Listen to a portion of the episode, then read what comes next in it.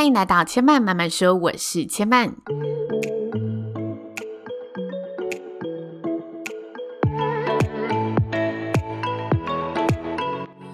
目前频道在 Apple Podcast、Spotify、KKBox 以及 Google Podcast 都听得到。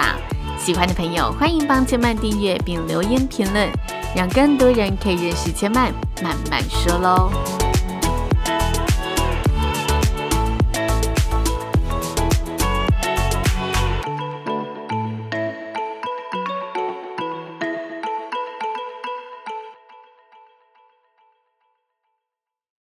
生命的厚度从看见生活开始，欢迎来到看见生活的系列。在这个单元中呢，千麦会跟大家聊聊近期生活中令千麦印象深刻或者特别有感触的人事物，希望可以跟大家一起用五感来品尝生活细节喽。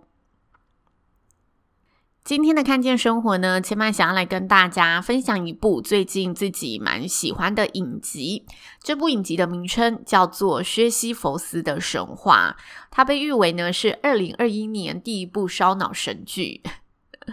它本身是一部韩剧，那目前还没有全数播完，但看到现在呢，我是蛮喜欢里面的题材跟内容的，所以也想要在这一集节目跟大家聊聊里面的一些元素。但是大家放心，不用担心千嫚会爆雷。尤其是呢，如果没有看过这部片的好朋友，你刚好呢可以经由千嫚这一集节目的分享，来呢有一个初步的了解，决定呢自己有没有兴趣要去追这部剧。我只会讲核心，不会讲太多细节、太多剧情。相信如果有听过千曼介绍电影或者戏剧的人，也都知道，听千曼的分享是不用担心有任何剧透的情况。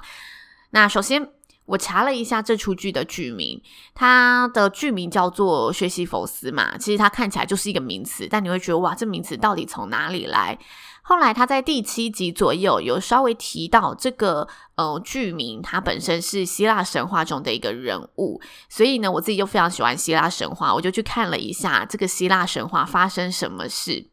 简单来说呢，薛西佛斯他是一个以狡猾机智闻名的人，然后他因为自己的狡猾机智呢，也夺了很多的金钱，但因为他实在太狡猾了，把这个狡猾呢用在一些坏事情上，做了一些呢不可原谅的过错。后来他就被判刑，那他受罚的方式呢，就是要将一个很大的巨石推上陡峭的高山。每次当他用尽了全身的力量把这个石头推到山顶之后，石头又会滚回山下，所以呢，他就必须永无止境的重复做这一件事情，重复受惩罚。在西方呢，大家说薛西弗斯就是用来形容一个永无止境又徒劳无功的任务，同时也可以称之为永远的罪人，就是你必须不断的在这个处罚里面。韩剧中其实很少没有爱情的因素在里面，所以这出剧不外乎它也有男女主角，也有刻画爱情的部分。但是我觉得呢，只要是那一种，嗯，不是一开始就很明显他们在谈恋爱的那种校园剧，或者你很明显看出来以恋爱为主轴的韩剧，都还是有很多很有趣的题材。这一出剧呢，就是被我归类为它就是以一个有趣的题材，然后再去发展爱情的一出剧，就是爱情是它的支线，但是这个题材和它背后所刻画的人性根本的一些黑暗面，以及人性根本的一些自私或者有爱的面相，都是非常吸引人的。那这出剧呢，它是以一个未来跟现在的时空旅行为背景，去架构出整个大纲。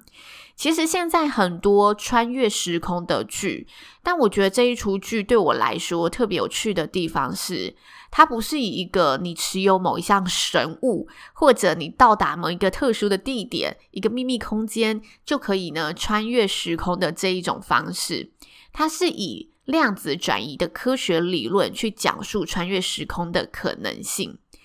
量子纠缠这件事，其实在一些时空剧的电影里面，之前有稍微听过这个理论，但实际上是怎么样的一个原理，以及它的成功率如何？毕竟我不是这部分的专家，所以很难跟大家呢去做深入的一个讨论。但我有上网呢，看了一些资料，就是真的有科学家提出量子转移可以进行时空旅程的这件事情。不过他们目前就是提出，至于研究有没有到什么地步，就请如果相关呢有收听节目的科学专家，也可以呢 到前曼的 Apple Podcast 上的留言来跟前曼分享。我自己也挺好奇这件事情的。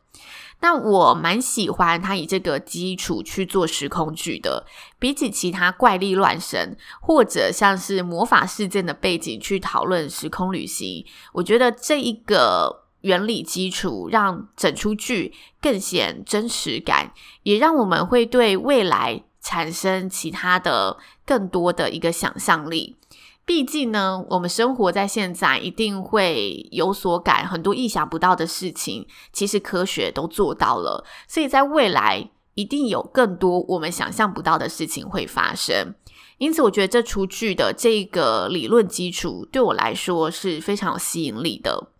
再来，我想跟大家讨论的核心是，它剧中呢贯穿每个人想要回到过去。即使你不能改变现实，即使有风险，你还是想要回到过去的一个核心原因。这个原因，这个共通点是什么呢？就是每个人都拥有的后悔。我觉得后悔这一个主轴所发展出来的故事都很能够助人心，因为这个议题对大家来说是非常有共鸣度的。我们回顾过去，一定有一些。或多或少留下一些小遗憾、后悔的事情，只是差别在于这份后悔有多深，你的后悔有多大，你愿意为了这份后悔付出怎么样的代价？你是否愿意为了这个后悔抛下现在，不顾一切的回到过去去扭转这个可能？即使你知道可能你扭转不了，而且是很高的几率你扭转不了。同时，我觉得他这个后悔厉害的是，他又紧扣着现在，就是你现在做的每一个决定，会不会让未来的你后悔？到底要怎么选择才能尽可能不后悔？里面有句台词，我觉得设定得非常好，让我印象很深刻。这句台词呢，不是男女主角的台词，而是其他剧情中的人物。那他说：“我知道我不聪明。”但我相信，尽可能做好每个选择，就可以累积出好的结果。我觉得这句话它表达的含义是非常贴近的，因为没有人能够预测未来。即使我们是从未来回到现在的，我们现在到底又要怎么做出这个决定才能是最好的呢？我们永远不知道我在当下做了另外一个决定，造就的未来会是什么样子。所以这句台词我自己非常喜欢。我们能做的就是尽力的做好现在的每个选择。虽然韩剧不可避免还是会有剧情角色上一些不切实际的设定，应该说无论韩剧还是无论美剧，各种剧情，我觉得他们角色上一定都是为了要凸显这个角色的特质，而让这个角色的特质发挥到一个比较极致的地方，让大家看戏的时候可以更感同身受，更容易的接触到这一个呃细节面的东西。像是呢，这一出剧情，它就设定男主角是一个破解难题、精通科学的天才，女主角呢则有着一个无人能耐的坚硬能力和武力，就是非常勇气的一个女主角。但是我觉得呢，里面吸引人的、吸引我的，还是在人在利益、道德间以及情感跟现实间的纠结，